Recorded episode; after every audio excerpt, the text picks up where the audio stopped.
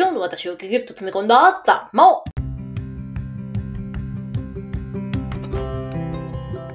はい、こんにちは。ピンチはチャンス激励マダムのマオです。今日も聞いてくださるあなたとのご縁に感謝です。この番組は悩み解決力洗練カレッジチーフを作るべく、いい奮闘している私、激励マダムマオの今日の頭、心、体の出来事を記録するボイスダイアリーです。というわけで今日は、自分キングダム初回動画用台本完成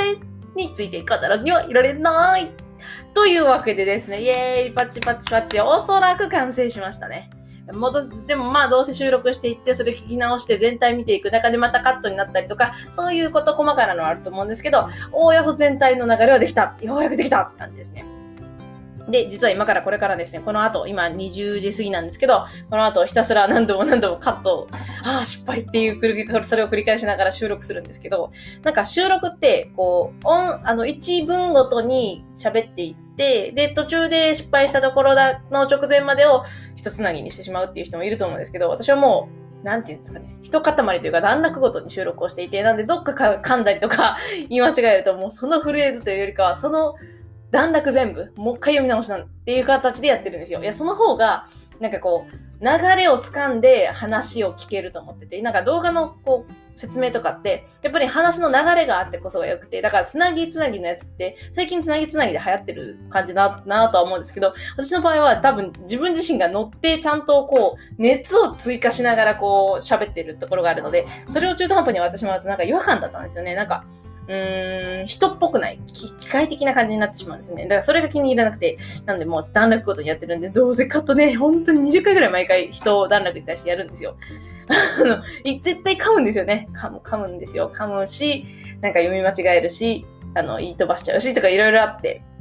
なので今日はちょっと体調を整えて、さあ今からやるぞって感じでですね、なぎちゃんもしっかり寝てくれてるので、えー夜の間に収録してしまおうというわけでですね、今日はそんな時間の、あの、始まりの前にこんな収録をしております。ということですね、今日は本当に朝からね、あのちょっと空き時間を見ながらちょくちょく読み返してたんですけど、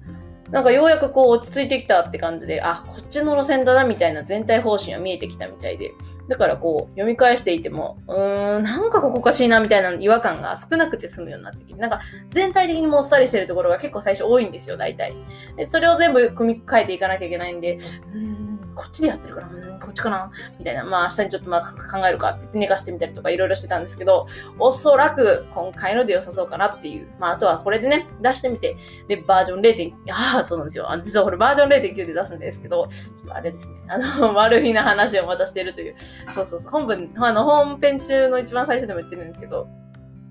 バージョン0.9で出すことによって、その自分の悩みとか自分のシチュエーションがこの説明してる内容に当てはまってないけどみたいなツッコミをちょっともらおうと思って、もしそれがもらえたんだったら、その内容をも包括できたら、より精度の高いあの、悩み解決力のための動画になるじゃないですか。そういうのを、あの、いろんな人の声をもらいながら、みんなで作っていくってことができたら楽しいなと思っていて、で、その辺になんかこう、こう、なんていうんですかね、コメント欄にもその人の内容、やりとのやりとりもあるし、で、動画にもできれば、そのテロップ的なところにね、何々さんからいただきましたとか、なんか Thanks Special Thanks とか入れられたらいいなみたいなことをちょっと考えてるっていう動画なんですよ。なんかが、やっぱ私自身がコミュニケーションとか好きなので、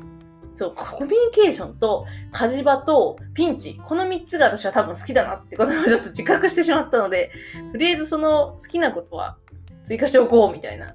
うーん、なのでこう、コメントとかがね、あの、あ、世の中はアンチがいるっていう話もあると思うんですけど、多分アンチのつもりなく素直に書いてる人とかもいると思ってて。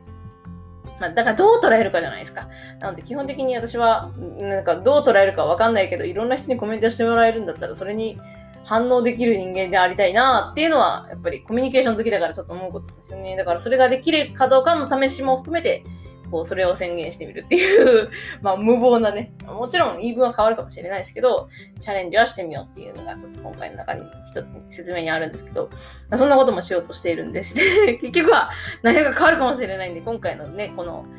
収録をしたらもうそれでもうパーフェクト、完璧、もうずっと変えないってわけでもない、変化、変化、どんどん変化っていう感じにはなるんですけど、それが面白いかなという、ちょっとそんなことを思っている今日このことです。というわけでですね、もう本当に、なんかもう今からその台本をひたすら読んでね、噛まないように、こうテンポよく読んでいくっていう、ただそれだけなんですけど。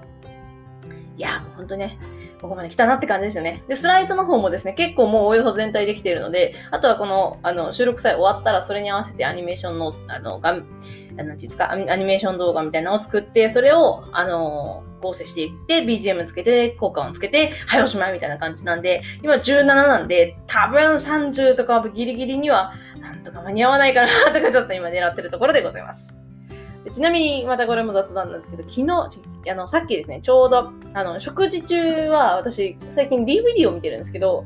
あの、賛否両論があるアニメ、あの、おいしんぼっていうの知ってますかね？結構昔の作品で、私が生まれた頃ですから、80年代後半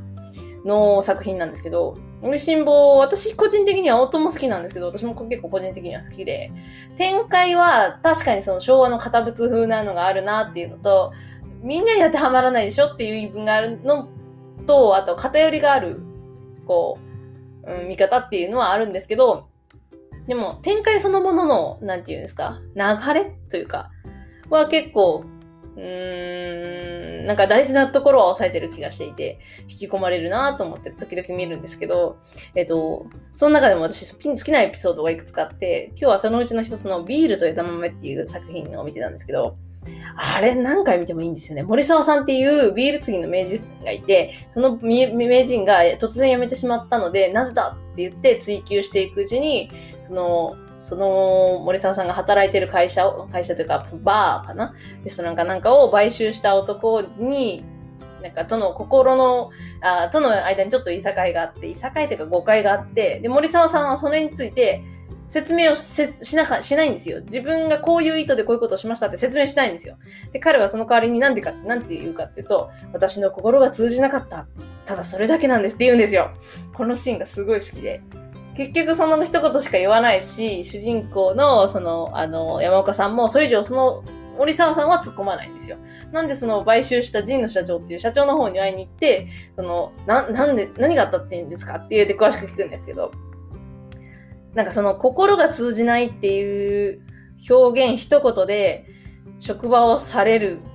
ぐらいのこう、ポリシーというか、気高さというか、なんかそれが通じるって素晴らしいなと思ってて、現代で多分心が通じなかったからやめますって言っても、あ、そうですかぐらいのもんで、誰もそこに何も思わないというか、そのすれ違いはすれ違いのまま終わってしまって、その心、森沢さんの心がこう気遣われないと思うんですけど、でもそこを気遣うっていう、なんて言うんですかね。なんかそういうほっこりエピソードだな、みたいな風に私はちょっと感じるんですけど、なんか好きなんですよね、あの話。その心が通じなかった一言で、律儀に辞めてしまい、かつその心が通じなかった一言の痛みを山岡さんは察して、それの誤解をなんとか解こうと頑張るっていう話なんですけど、なんかその、最終的には心が通じてなかったわけじゃなくて、心はちゃんと示してたんだけど、相手が理解できてなかったっていう、陣の社長がそれを理解しなかったっていうだけだったんですけど、その通じなかったっていう表現ではなかったんだろうなって思うんですよ。その陣の社長が折れて、もう一回その、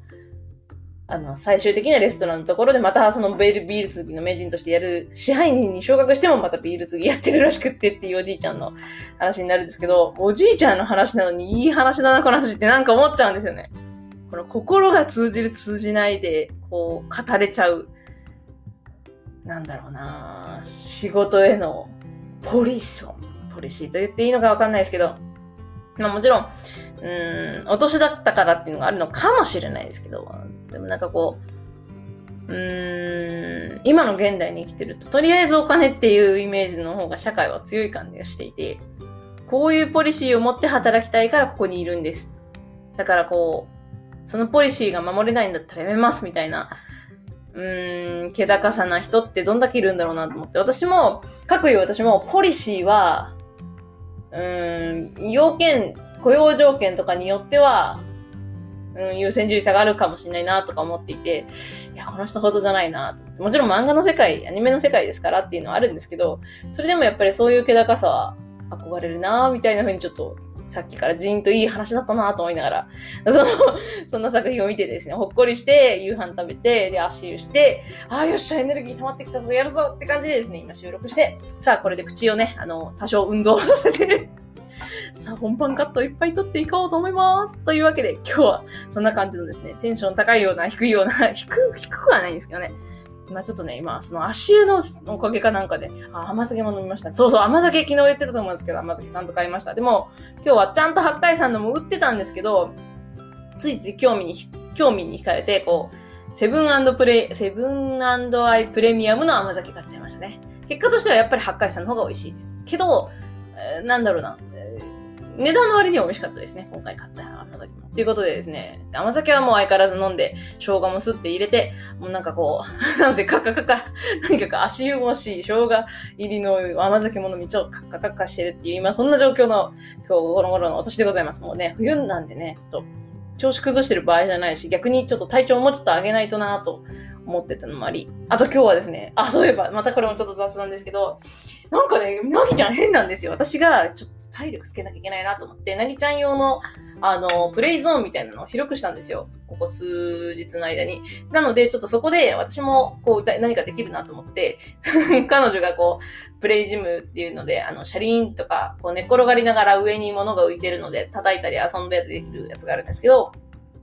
それの隣に私が寝転がって腹筋し始めたんですよ。1、2ってこう言いながら。そしたら、なぜかそれを見た彼女は笑い出して、え、え、え、え、え、え、え、え、えって笑うんですよ。あ、何が面白いんだろうとか思いながら。で、試しにその、か、あのー、腹筋が20回終わってから次腕立てしてみたんですよ。やっぱり笑って、なんか人がその動いてる様子を見るのが楽しいんですかね。なんかちょっと新しいもので笑いが取れるっていうことを発見し、なぎちゃんね、ほんと面白いなと思いますよ。最近のなぎちゃんはですね、喋んない、喋ん、まあ、喋るは喋るんですけど、前回みたいに、あーって叫ぶような感じよりか、もうちょっと知的で、物にたん、たん、物を見た時とかに、あおおとかいう、そういう感じの反応の仕方。で、なんかこう、遊びながら、ウェー、ウー、うん、みたいな感じの喋り方をするんですよ。でもそれって本当にピンポイントにこうタイミングよくしか起こらないので、なんかこうあのお昼帯とかでね、ちょっと収録する本当に機会が減りましたね。なんかいつも夜に回しちゃうんですよね。もうなんか、とりあえずなぎちゃんには寝てもらうところまでは、こういろいろやることがあるし、こう動ける時間が増えたから、こう外にも出かけたいし、お散歩もしてもっといろんなものを見せてあげたいと思って、いやスーパーとか行っても本当にいろんなもの見て、ほっほっと言ったり、じーっと観察してて、この間もでかいイオン行ったんですけど、寝る時間だったんで、もう寝てくれるものと思って私はスリングで抱っこして入ったんですけど、ずっと周りジェロジェロジェロジェロ見てて、最終的には結局、クレープ買うのに待ってた立ち、立ちの状態で動かなくなった時に、こう、ようやくコテッと眠って、15分ぐらいしか寝なかったんですよね。それぐらいにこうなんか、いろんなものに、こう、興味を示し、かつ、泣いてたんですよ、これまでは。そういうはん、なんか大きなショッピングモールとか行ってたら、だったので、随分こう、社会適応能力というか、なんかこう、うん、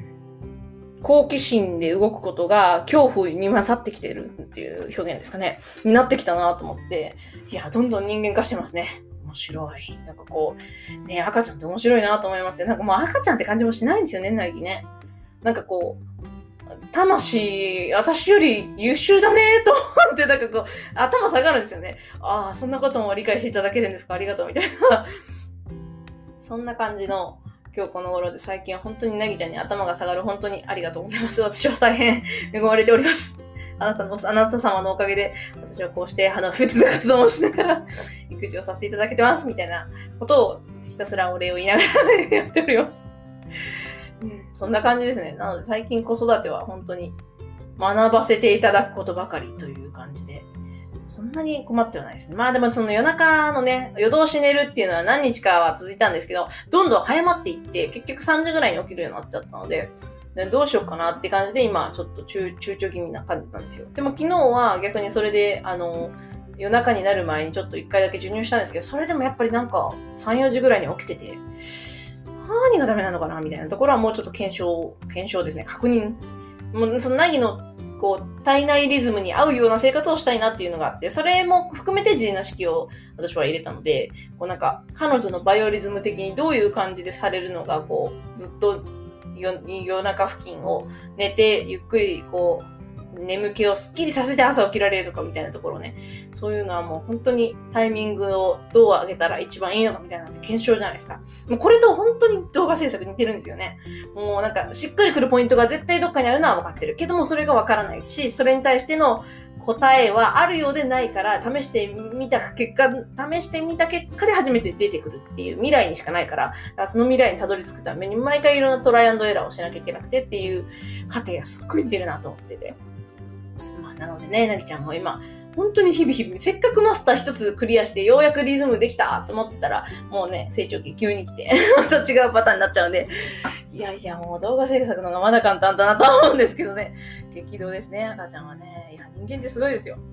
どんなに、どんなにこういる人でも、絶対にその人って、もう、生きてるだけで価値あるって本当だなって思います。だって、こんなにちっちゃい頃の赤ちゃんってね、何にもできないから労力かかるんですよ。いろんな人の手間暇、つまり愛を受け取って、大きい、大きくなるわけですよ。だからそこに価値がないはずがない、たくさんの人の愛を受けてるわけだから、それだけの価値がもう十分にあるってことなんですよ。うん、まあ、社会から、社会の発想で言えば、それだからこそ何か返さない、社会に還元すべきだろうとか言うかもしれないですけど、そうじゃなかったとしても、そもそも生き延びるってすごい大変なことだと思ってるんですよ。まあ、現代でこそ、それこそ、日本はね、あの、法律とかちゃんとしてるから、こう、変な人たちの中を、絶対に自分だけは身を守って生きていかなきゃいけないって感じでもないとは思うんですよ。まあもちろん場所によったりもするし、悪い人もいますけどね。でも海外なんてもっとですよ。もう、なんていうんですかね、命の危険みたいなところとかもあるところはあるんですよね、まだね、国としても。だから本当に、こう、生きてるって奇跡だし、その人が本当に今まで生きてきてるだけで最高だから本当にありがとう。だからのびのびその今、今ある自分を楽しんで生きてっていうふうにすごい言いたいなって最近もう本当なぎちゃん見てたら思いますね。どんな命だって絶対そうなんですよ。うん、たとえ絶対、うん、例えめちゃくちゃ悪いことをした命であっても、じゃあ悪いことっていうのをもう学んでちゃんと改めるしかないじゃないですか。だからその改めてくれればそれでいいんじゃないかなっていうふうに思いたいなと。もちろんいろんな怒りとかね、恨みとかもありますけど、うん、なんかね、本当にいろんな命になんかそのものに価値があって、その生きてる中で、存在してる中で、なんかこう、助けてる何かもあるわけなんですよ。だからなんかね、本当に命って素晴らしいし、だから自分っていう命がここにあることは本当に素晴らしい奇跡だろうなって。いや、だって私たちだって大人でさえ結局、いつ何時死ぬかわかんないんですよ。突然心臓が止まるかもしれないし、突然雷に打たれるかもしれないし、突然交通事故に遭うかもしれないし、もうどんな、なんかことで命が失われてしまうかなんてわかんないなと思って。そう考えると本当にこう何十年とか生きてるっていうこと自体がすごい奇跡だよなと思って。いや、本当にね。だから不妊治療とかやってる方だと本当に思うと思うんですよ。なんか、いかにその精子と卵子が出会い命になるかっていうところがどれだけ確率論なのかというか、貴重なことなのかというか。私もね、あの、妊娠した時に本当に、なんていうか、妊娠自体はすぐしましたけど、でもそれでも10ヶ月ちゃんと命がこう、この世に誕生するまで大丈夫なのかみたいなのは、本当にずっとヒヤヒヤしてましたからね。うん。そう考えるとすごいよなと思うんですよ、命。なので、ね、ちょっとこう、しみじみしましたけど、結局私は自分キングダムとか、悩み解決力洗練カレッジを通じて、なんかこう、そういう、なんかこう、考えちゃう自分についての価値が分かってない人に、いやもうそのままで最高だからよろしくって感じを、